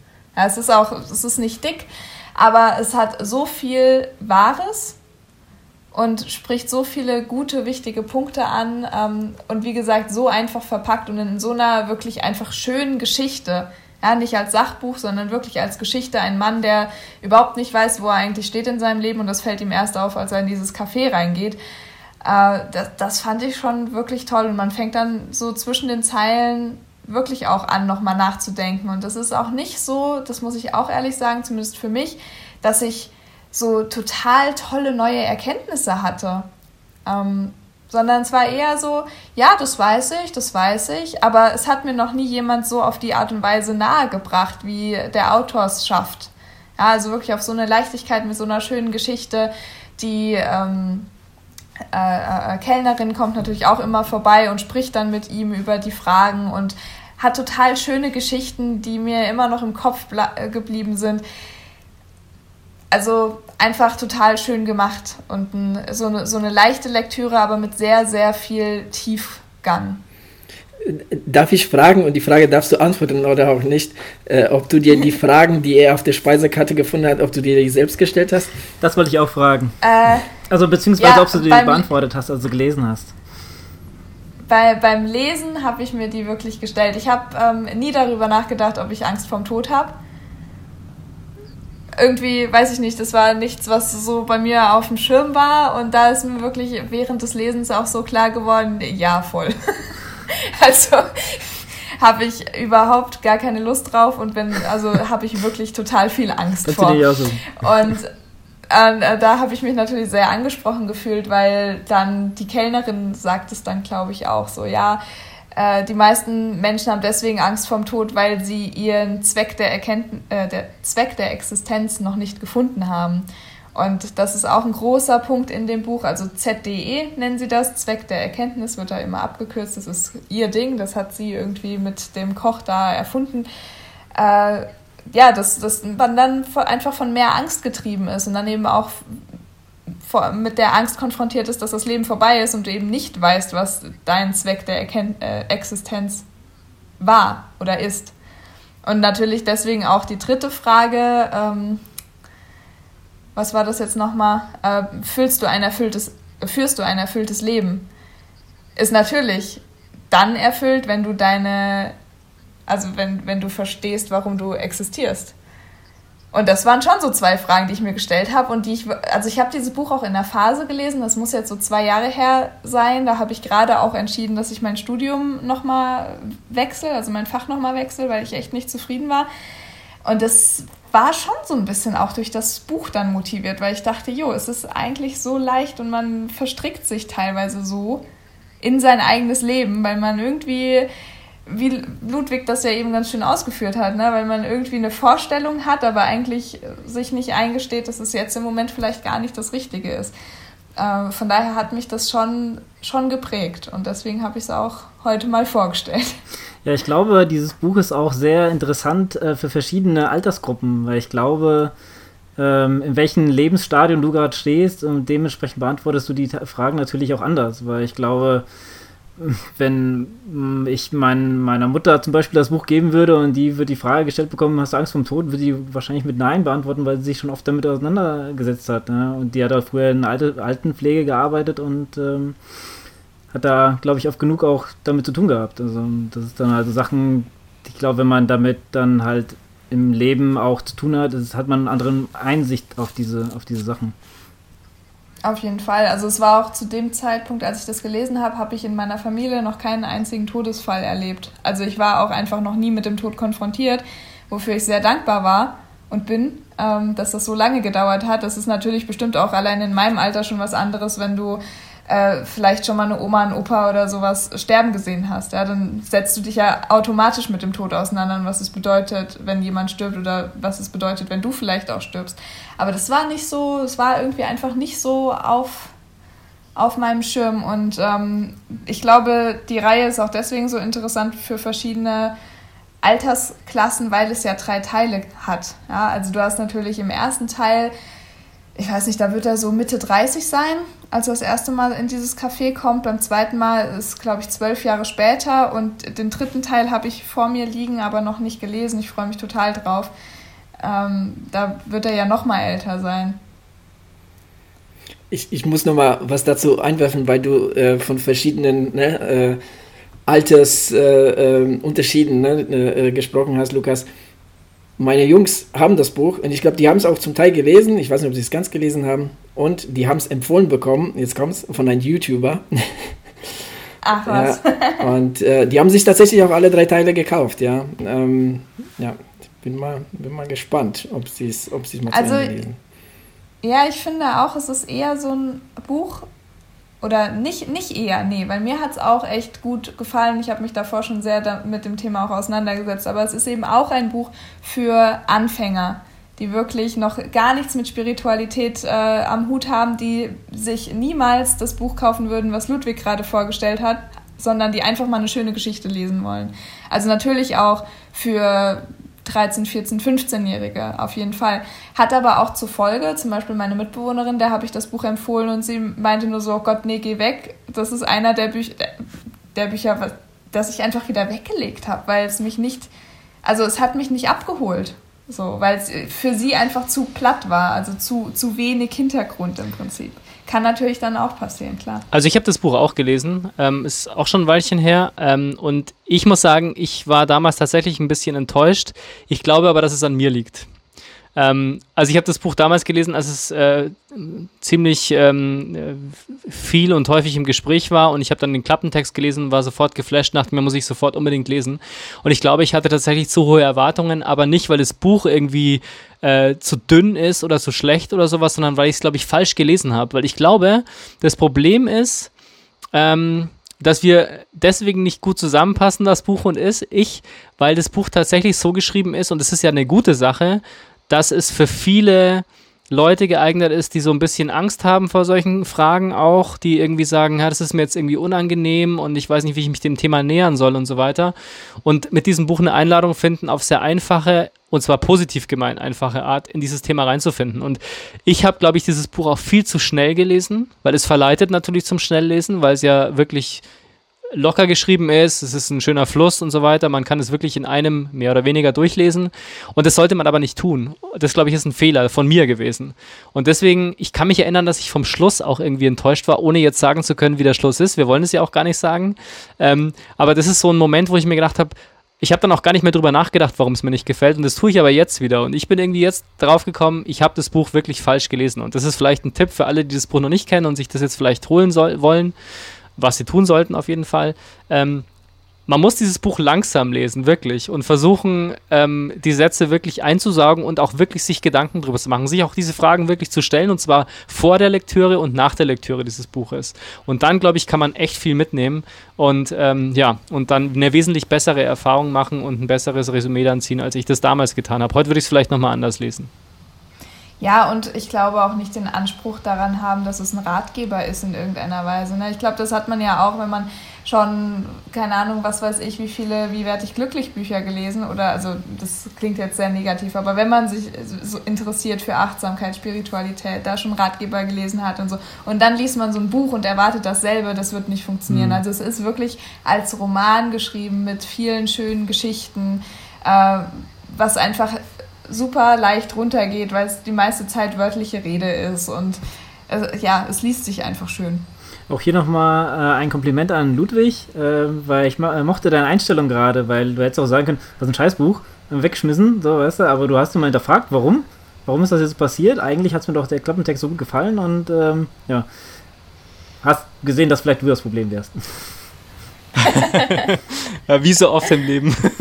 nee, aber ich glaube, das ist wirklich so eine Frage auch, das haben wir auch schon mal äh, diskutiert, Adrian, wie, warum lesen wir Bücher zu Ende oder warum lesen wir sie nicht zu Ende? Und ich bin jemand, der fast nie ein Buch nicht zu Ende liest, weil ich immer glaube, dass wahnsinnig viel Arbeit und wahnsinnig viel ähm, ja, wie soll ich sagen, ähm, äh, Aufwand bei einem Autor ja auch ist und ich irgendwie auch so ein bisschen ähm, als Leser die Verpflichtung habe, zumindest zu versuchen, das nachzuvollziehen. Ähm, und äh, deswegen habe ich ganz große Schwierigkeiten, ein Buch wirklich wegzulegen. Es gibt schon zwei, drei Bücher, die ich dann auch nicht gelesen habe, ganz gelesen habe, aber irgendwie versuche ich doch immer herauszufinden, warum mir ein Buch nicht gefällt und versuche es trotzdem irgendwie durchzuziehen und dann immer noch irgendwie Positives rauszuziehen. Das finde ich schon auch sehr wichtig, weil dann hat man eigentlich von jedem Buch irgendwie was. Man kann ja, man kann ja natürlich das Buch erstmal zur Seite legen ne? Ähm, und, und jetzt irgendwie versuchen, nochmal später ja. äh, reinzulesen. Ne? Weil ich meine, die Erfahrung habe ich auch äh, immer wieder gemacht und da haben wir auch schon mal drüber gesprochen, Ludwig, in Auftrag, dass ich gerne zum zweiten Mal irgendein Buch lese und dann immer und immer die Erfahrung mache, dass ich da Stellen entdecke, die mir entgangen sind beim ersten Mal oder das Buch anders verstehe jetzt, ne, weil ich weiß, was ich ein Buch vor zehn Jahren gelesen habe oder vor 15 und jetzt in einem ganz anderen äh, ja, Lebensabschnitt bin oder was weiß ich. Ähm, ja, und es hat, es hat viele Gründe, ähm, warum es manchmal besser ist, vielleicht ein Buch erstmal wegzulegen, sp äh, später zu lesen. Ja, aber grundsätzlich äh, hast du schon recht mit deiner Einstellung. Also, ähm, wenn ein schon ein Buch anspricht und man es auch kauft, dann ja, also sollte man das schon versuchen, irgendwie dem Buch auf jeden Fall eine Chance zu geben. Ja. Ja, ähm, dann kann ich hier ganz, ganz kurz mal einhaken, gerade an diese Sache, weil ich habe jetzt, ähm, ich war jetzt in Tenet. Äh, ist ein sehr, auch ein komplexer Film, äh, wo man auch sich vielleicht ein bisschen reinfuchsen muss oder vielleicht auch ein bisschen drüber nachdenken muss, was passiert. Ähm, ist ja bei Nolan oft so, äh, bei Nolan-Filmen. Und äh, ich war sehr gespannt, was andere Podcaster dazu sagen. Und ich war, von, manche haben es äh, dann halt mal so ein bisschen ja, ähm, sachlich drüber gesprochen und andere haben es einfach als Mist abgetan ohne sich, ähm, halt richtig, die haben es irgendwie, haben sie mitten im Film dann wahrscheinlich abgeschaltet und einfach gesagt, nö, das gefällt mir nicht so, weißt du? Und da, ähm, das macht mich dann immer so ein bisschen traurig, weil ich mir dann denke, da ist jemand, der gibt sich so viel Mühe und der hat eine Idee und ich glaube, Christopher Nolan ist der Einzige, der es auch komplett versteht, was er da geschaffen hat. Da werden wir nicht hinkommen. Ja? Das, das wirst du nicht so verstehen, wie er es versteht. Er versucht eine Vision uns äh, von seiner Geschichte ähm, auf, auf die Leinwand zu, zu treiben oder in einem Buchform äh, wiederzugeben und das dann so abzutun als, als Mist oder nicht mehr mein, keine Ahnung, Star Wars oder sowas, da sind ja da auch Riesenthemen äh, wegen, wegen der neuen Trilogie entstanden, das ist da, äh, kann ich immer nur den Kopf schütteln, dass manchmal ist es auch einfach nicht für dich und ähm, gemacht worden und da muss man halt auch mal drüber stehen. Ja. Das war's. Ich reiße jetzt mal ganz kurz das Mikro an mich, das Moderationsmikro, und frage, Adrian, du hast doch sicherlich auch ein Buch mitgebracht, oder? Ich habe auch ein Buch mitgebracht, ja. Das Highlight zum Schluss. und zwar das Buch von Phil Jackson. Äh, Phil Jackson äh, ist Trainer der Chicago Bulls und hat mehrere Bücher geschrieben. Ähm, ich habe jetzt äh, das äh, Eleven Rings, äh, The Soul of Success, äh, gelesen. Ähm, und ähm, ja, vor, glaube ich, vorgestern damit, damit fertig geworden. Also noch ganz, ganz frisch das Ganze. Ähm, ich sag mal so, also ne, wie man sich vorstellen kann, geht es in dem Buch natürlich um das Thema Basketball und, und um, um das, der, der Werdegang des, des Trainers äh, äh Phil Jackson. Ähm, das Ganze auf, äh, lasst mich mal schauen, auf gar nicht so vielen Seiten. 355 Seiten ähm, beschrieben, wie er ähm, ja, zum Basketball gekommen ist, ähm, wie er die Bulls trainiert hat, wie er später auch die Los Angeles Lakers trainiert hat und wie er in der Zeit zu seinen elf Ringen gekommen ist. Deshalb auch der Titel Eleven Rings. Ähm, für diejenigen, die äh, Less Dance auf Netflix gesehen haben, und das haben, glaube ich, hier im, ne, bei uns im Kreise alle gesehen, ist das auf jeden Fall eine super Erweiterung äh, der Doku-Serie, weil man da wirklich einiges erfährt, äh, was in der Serie passiert, aber dann auch noch darüber hinaus ähm, zu den Zeiten, als er bei den Chicago Bulls war und dann auch natürlich aus der Sicht des Trainers, was ich finde in der, in der Doku selbst schon so ein bisschen kurz kommt. Er kommt zwar natürlich ne, zu Wort, aber so, ne, der Wortführer ist natürlich Michael Jordan in der, ähm, in der Doku. Ähm, Im Buch ist es halt anders. Da beschreibt äh, Phil Jackson, wie er halt so mit äh, Jordan, Pippen, Rodman und Co. umgegangen ist und wie sie da zu den sechs Ringen dann äh, gekommen sind. Es sind sehr viele, sehr viele, sehr coole Stories äh, gekommen, gerade was Dennis Rodman angeht. Dass da, also, äh, ich glaube, als Trainer jemand als Dennis Rodman zu haben, wird nicht langweilig, definitiv nicht. Ähm, ja, und was ich dann natürlich noch etwas interessanter fand, weil ähm, ich davon halt nicht allzu viel wusste, ist seine Zeit bei den Los Angeles Lakers, die sich auch sehr, sehr schwierig gestaltet hat ähm, mit ähm, Spielern wie Kobe Bryant oder Shaquille O'Neal, die sich ähm, anfangs spinnefeind waren, äh, wo er wirklich äh, versuchen musste, die beiden irgendwie ne, ähm, so als Team ähm, auch noch mit den anderen ähm, drei ne, in der Starting Five da irgendwie zusammenzubekommen. Alles sehr, sehr, ähm, ja, leicht äh, beschrieben, alles sehr wirklich ähm, gut zu lesen. Das Buch ist auf Englisch, auf Deutsch gibt es das Buch leider nicht, aber auch auf Englisch ist es sehr gut zu lesen. Ähm, hat mich wirklich gefesselt von, von, von Anfang bis zum Ende, gerade für jemand, der, der jetzt auch in der Zeit sich ähm, dafür Basketball auch interessiert hat. Ich habe auch zu der Zeit öfter Basketball geschaut. Ähm, ist das wirklich sehr viel ähm, Hintergrundinfos, ähm, was, was man da erfährt. Und darüber hinaus, ähm, warum mir Phil Jackson auch so ähm, sympathisch ist, er erzählt sehr viel ähm, über ähm, die Zen, also über Zen-Buddhismus. Ne? Und dass er das äh, bei den Basketballspielern oft anwendet, dass er ne, das äh, ja, sehr viel, sehr viel davon hält, dass er sein Leben danach, danach richtet. Ne? Also auch hier haben wir wieder so das Thema ne? Zen im Moment bleiben, ähm, Achtsamkeit, Meditation sind in diesem Buch auch ein sehr großes Thema. Ähm, über dieses Buch bin ich auch zu ein paar anderen Büchern äh, gekommen, die, die jetzt auf meine, äh, ja, auf meine Liste stehen, äh, der Bücher, die ich gerne mal lesen würde. Habe schon danach gestöbert. Ähm, also alles in allem muss ich sagen, ähm, ist wirklich ein sehr, sehr empfehlenswertes Buch für jemand, der sich entweder für Basketball interessiert oder aber auch, wie gesagt, für, für etwas andere Art ähm, zu coachen. Ne? So, so, so, also man, man hat mit Phil Jackson einen ein, ein Trainer, ähm, der wirklich äh, jetzt nicht so diesen, diesen üblichen Weg der anderen äh, Trainer geht, sondern da schon wirklich eigenen Weg gefunden hat, ähm, äh, äh, so wirklich so Koryphäen wie Jordan oder Kobe Bryant zu, ähm, zu trainieren und damit wirklich sehr viel Erfolg hatte. Ja, also ich bin wirklich sehr, sehr begeistert von diesem Buch, hat mir sehr gut gefallen, voller Empfehlung von mir.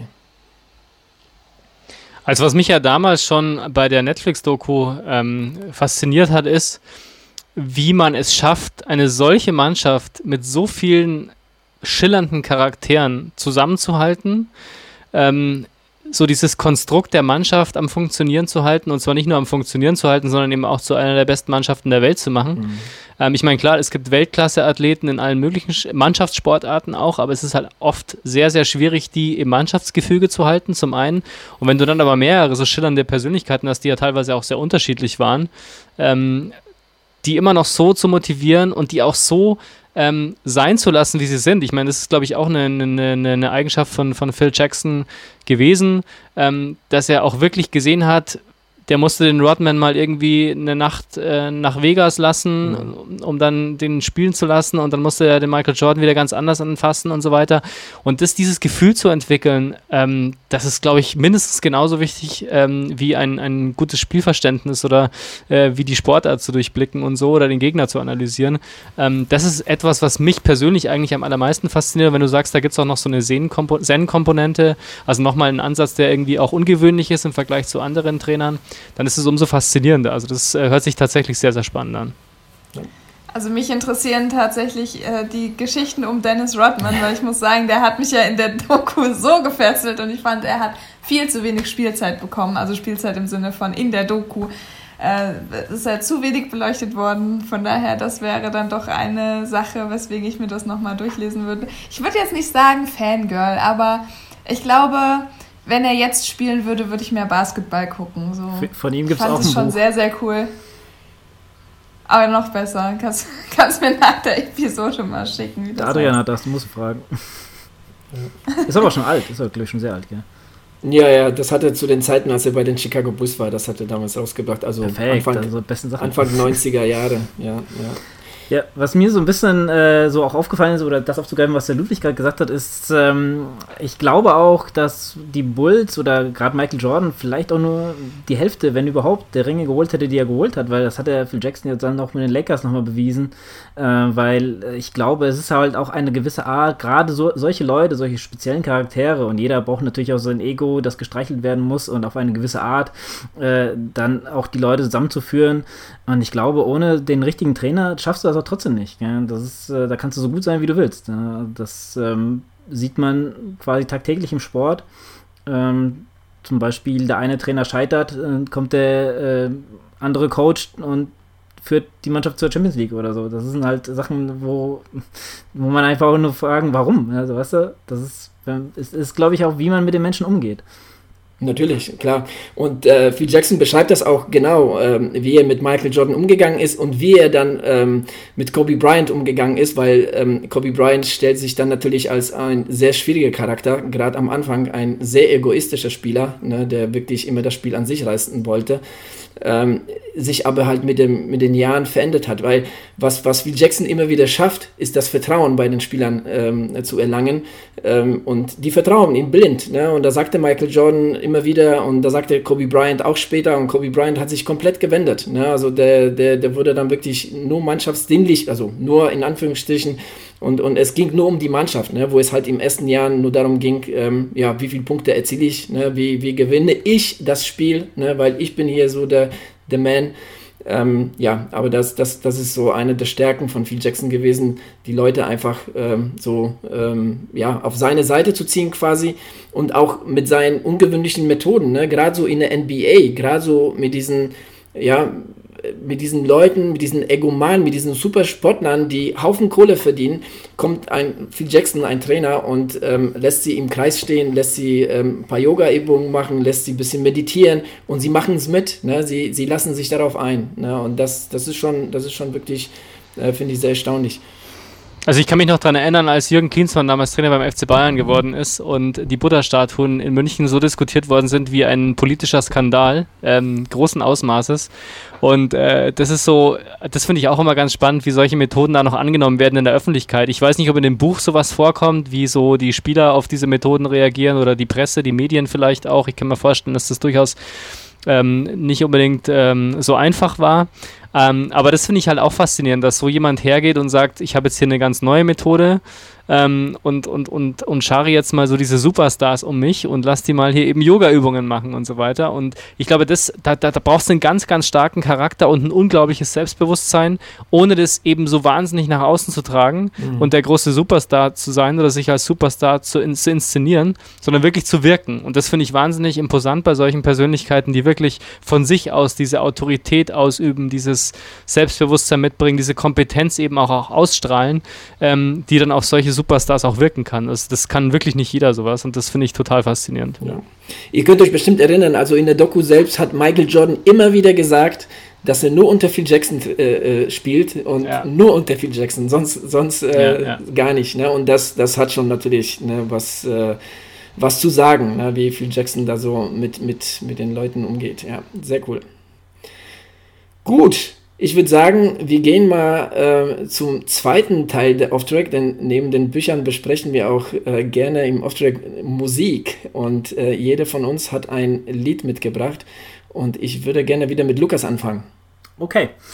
Äh, ich habe einen Song mitgebracht, ähm, also ich durfte ja schon mal einen Song beisteuern, das fand ich, den Song finde ich eigentlich immer sehr, sehr gut, aber es gibt einen Song, wenn ich irgendwo eine Playlist erstelle, ist er immer dabei. Und ähm, ja, das ist von Three Doors Down, äh, Kryptonite.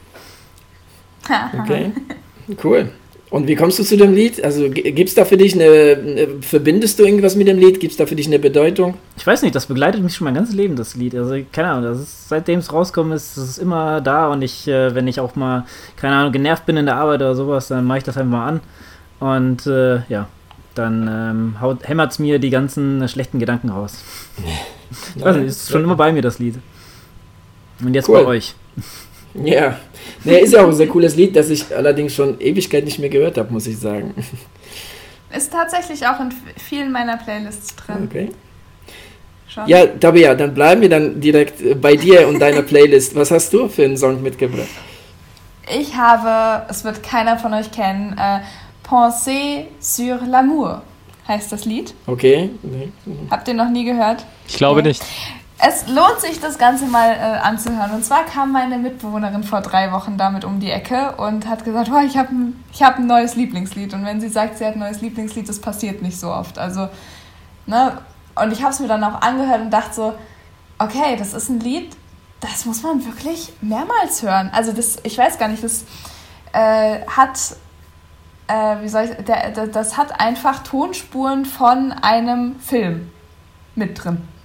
Und darüber werden ein paar Beats gelegt und ein paar Gesänge und es ist einfach total schön. Aber man muss es öfter hören, weil sonst versteht man es irgendwie nicht. Wir haben jetzt mal nachgeguckt, ähm, von welchem Film die Tonspur genommen wurde und es ist äh, wie ein einziger Tag. Die äh, Buchverfilmung von Nicholas Sparks, also auch so ein Film, ich äh, muss mich ja outen, manchmal mag ich so Schnulzen ganz, ganz doll gern wirklich ganz selten. Also so zweimal im Jahr ist es okay, aber wie ein einziger Tag ist also auch ein sehr schöner Film. Und diese Tonspuren, die da mit in diesem Lied drin sind, sind einfach auch sehr schön. Und äh, ja, hat mich jetzt die letzten drei Wochen auch wirklich viel begleitet, weil es auch so ein Lied ist, was man nebenher mal hören kann, äh, was aber einfach gut ist. Also es macht einfach Spaß. Hört es euch an. Dich. Was? danke, danke. Wenn du es jetzt noch hörst, dann, dann bestimmt richtig. Ja, das werden wir jetzt äh, bald alle hören. Bin mal auch gespannt darauf. Ja. Schauen wir mal. Ludwig, was hast du mitgebracht? Ja, ich, ähm, ich schlage jetzt mal wieder die Brücke zum Sport und schlage die Brücke auch zur letzten Episode, denn da haben wir darüber gesprochen, dass es so magische Momente beim Laufen geht, gibt.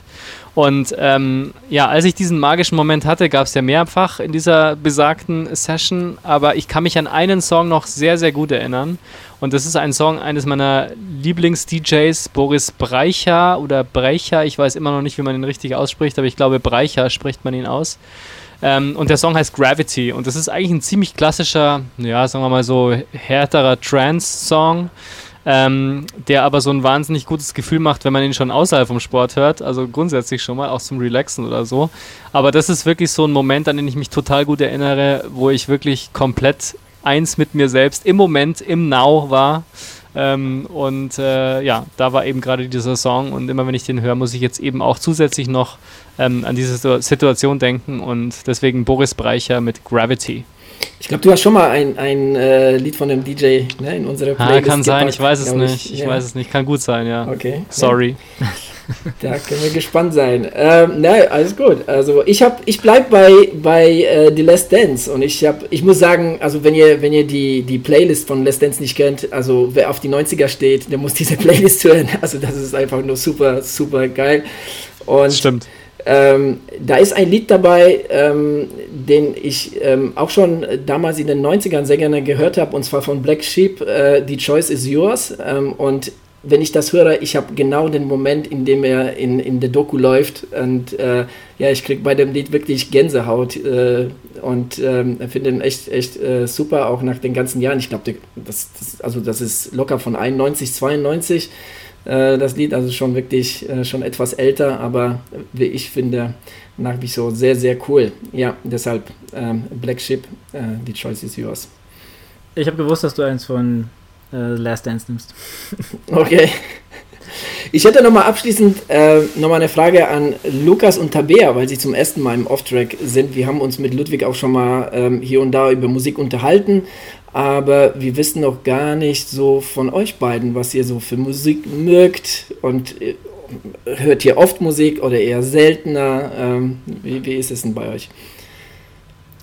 Also ich höre immer Musik, wenn ich unterwegs bin. Ich bin wirklich jemand, der zu Hause gar nicht viel Musik hört. Das, also ich versuche mir das auch eigentlich anzugewöhnen, dass wenn ich nach Hause komme, auch irgendwie mein Handy mit meiner Box verbinde und mal ein bisschen Musik höre, aber ich mache es einfach nicht. Für mich ist wirklich Musik, ab dem Moment, ab dem ich aus meiner Haustür rausgehe, läuft bei mir Musik. Äh, meistens auch, wenn ich, wenn ich laufen gehe, wenn ich Sport mache. Und äh, aber super stimmungsabhängig. Also ich höre sehr gerne auch mal deutsche, ähm, deutsche Sänger, wie zum Beispiel. Nee, nein, um Gottes Nein, okay. Schlager, aber Schlager, nee, das darf ich jetzt nicht sagen, aber Schlager fallen für mich definitiv raus und auch so Karnevalsmusik und alles, was in die Richtung geht. Ähm, nein, aber äh, Finn Kliman gibt es ja zum Beispiel, ist, denke ich, ein Begriff, dass das so in die Richtung höre ich sehr, sehr gerne auch mal äh, deutschsprachige Musik. Aber auch wie Ludwig darf es auch gerne mal elektronisch, Trance sein. Aber dann eben auch so aus meiner Jugend, Chili Peppers, Linkin Park. Yes. Äh, alles, was so Richtung Rock geht. Also es, es kommt wirklich darauf an, was, was gerade so die Stimmung hergibt, was ich gerne, was ich gerne hören möchte. Auch mal, also ich höre auch gerne mal Dubstep. Ne? Ich habe neulich habe ich äh, Musik laufen gehabt sogar wirklich und dann guckte mich ein Bekannter von mir an, der bei mir war und meinte so, wer hört denn heutzutage noch Dubstep? Ich dachte mir so, okay, erstens war mir gar nicht klar, dass das jetzt die Musikrichtung ist. Also das ist bei mir auch noch sowas. Ich kann euch so grob sagen, was ich gerne mag. Am Ende höre ich das, was mir gefällt und das kommt in die Playlist. Äh, aber so richtig äh, genremäßig kann ich das gar nicht zuordnen. Aber da, da habe ich schon so gedacht, so, hä, warum, warum denn nicht? Also warum hört man, hört man heute keinen Dubstep mehr? Offensichtlich nicht. Äh, aber das auch mal zwischendrin. Man darf alles hören, was man mag. Danke. Da gibt kein Ablaufdatum. Ja, das, das, was das ich ist sagen ein Thema, muss, das verstehe ich auch nicht. Warum? Man hört heutzutage kein Dubstep mehr. Und was? Ich höre doch da, was ich Bock habe. Was ist das? Genau, wie der Adrian egal, sagt. Äh, ja. Es gibt doch kein Ablaufdatum und sagt, ab jetzt hören wir diese Musik nicht mehr. Ab jetzt trage ich diese Spur nicht mehr. Das ist doch Quatsch. Ich habe so ein, so ein kleines Guilty Pleasure im Moment, muss ich sagen. Und zwar gebe ich ja äh, Cycling-Kurse und für Cycling-Kurse muss man ja dann schon hier so irgendwie elektronisch und, äh, hinterlegt und mit guter Laune diese ganze Musik. Und da eignen sich so die 2000er und 2010er, diese richtig schönen Disco-Hits. Also so Call Me Maybe oder, weißt du, also die, diese ganzen Sachen, die so in die Richtung gehen. Disco-Fox-Musik. Ja, ja. nee, aber auch Kesha und äh, Black Eyed Peas, also alles, was mittlerweile nicht mehr ganz so aktuell ist. Auch Lady Gaga, die gibt es natürlich noch aktuell, aber von damals. Das höre ich schon auch gerne mal beim Laufen, muss ich ehrlich sagen. Ich freue mich auch immer auf die Spinning-Stunden, weil ich weiß, da läuft diese Musik und da brauche ich mich nicht schuldig fühlen, wenn ich die höre. Also ganz ehrlich, ich habe zum Laufen auch schon den Titelsong des Biene Meier Films gehört. Also nicht den von Karel Gott, sondern da gibt es noch einen ganz anderen Track, so einen kleinen, so einen halbelektronischen, so einen Tanz, der im Film vorkommt. Und ich war super gut gelaunt. Ich bin über die Wiesen gehüpft. Das war super ein schöner Moment eben auch. Also man darf alles hören außer Schlager. Ja, okay, da sind wir uns auf jeden Fall einig. Das ist schön. Ja. Lukas, erzähl du noch mal was zu deinem äh, ja, Geschmack, was Musik angeht. Oh, mein Geschmack, ja, ich sage immer, ich bin immer gerne, oder ich bin so einer, wenn es um Musik geht, äh, den die Leute, die viel mit Musik haben, hassen. Ähm, weil ich höre einfach wirklich alles. Ähm, ich kann mir auch alles anhören und ich bin jemand, der auch sehr selten Musik hört. Also mittlerweile, ich habe früher natürlich auch mal Musik ähm, oft im ähm, Radio laufen lassen, aber wenn ich, sag ich mal, allein unterwegs bin oder sowas und laufen, beim, dann, dann labert mich irgendjemand zu. Sind wir da irgendein Buch oder irgendein Podcast oder sowas. Also ist, äh, Musik ist bei mir heutzutage äh, etwas, was ich anmache, wenn ich eine gewisse ähm, Stimmung habe. Ja? Wie zum Beispiel eine schlechte Stimmung oder ich sag, jetzt brauche ich mal was oder jetzt äh, muss ich mich mal wieder auf ein anderes Level begeben. Da höre ich jetzt dann die und die Musik. Ja? Da hat man natürlich heutzutage ein bisschen einfacher ähm, mit seinen ähm, mit seinen Listen, die man dann irgendwo hinterlegt hat, sage ich jetzt mal. Für jede Stimmung. Deswegen, aber ja, also wenn ich mal so drüber nachdenke, so dass ich jetzt bewusst in den letzten zwei Monate mal Musik bei irgendwelchen Medien angemacht habe, war vor zwei Monaten vielleicht, also schon länger her. Ähm, aber wenn, ich bin auch halt jemand, der, wenn jetzt ruhig ist, gerne etwas im Hintergrund laufen habe. Ja. Ähm, wir haben zum Beispiel gestern zusammen gekocht und ähm, da habe ich äh, auch zu meiner Freundin gesagt, ja, mach doch mal irgendwas an, irgendeine Musik. Ja. Also von daher, da bin ich ein bisschen unkompliziert und ich höre dann. Gestern waren es äh, so bei, bei Spotify war das ähm, Songs für unterwegs oder Songs fürs Auto oder irgendwie sowas. Ir irgendeine Liste. Songs to sing in ja, the genau. car, das ist eine ganz genau, tolle Playlist. Die war auch ganz Was gut. man zum Kochen halt hört, ne? ja. Genau. Ja, cool. Sehr gut. Dann äh, wissen wir jetzt auch um euren Musikgeschmack. Und ähm, ja, ich würde sagen, ähm, wenn wir jetzt nichts äh, anderes mehr haben, ähm, beenden wir jetzt hiermit die Off-Track-Episode. Und ähm, ja, mir hat es also auf jeden Fall sehr viel Spaß gemacht hier äh, äh mit euren Büchern, mit eurer Musik. Ähm, ja. Und, mir auch. Äh, sehr vielen Dank. Mir auch. Mir auch. Sehr cool. Ja, damit, äh, ja, von mir bis zum nächsten Mal. Ja, und schön weiterlesen. Ciao, ciao. Tschüss. Tschüss. Ciao.